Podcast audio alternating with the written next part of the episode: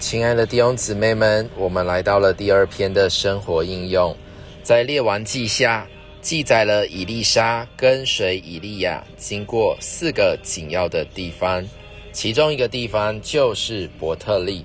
圣经中首次提到伯特利是在创世纪十二章八节，这里说到亚伯拉罕在伯特利竹坛与神交通，奉献给神。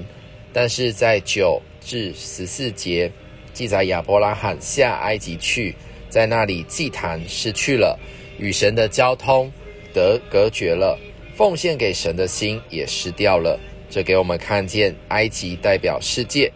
伯特利则是舍弃世界，完全转向神。所以在约翰一书二章十五节就说到：不要爱世界和世界上的事。人若爱世界，爱父的心就不在它里面了。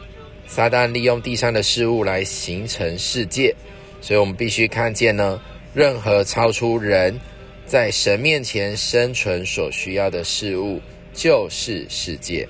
我们还必须看见一样事物呢，是否是为着神？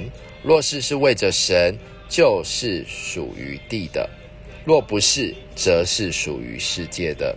所以感谢主，我们必须为此有所防范，因为我们大多数的基督徒会对罪有防范，却不明白属世的事物破坏我们比罪更甚。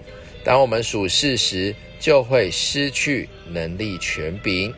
愿主得着我们，叫我们彻底的对付每一件属世的事物，好叫我们满有侍奉的能力和权柄，使神能够得着真正的敬拜和侍奉。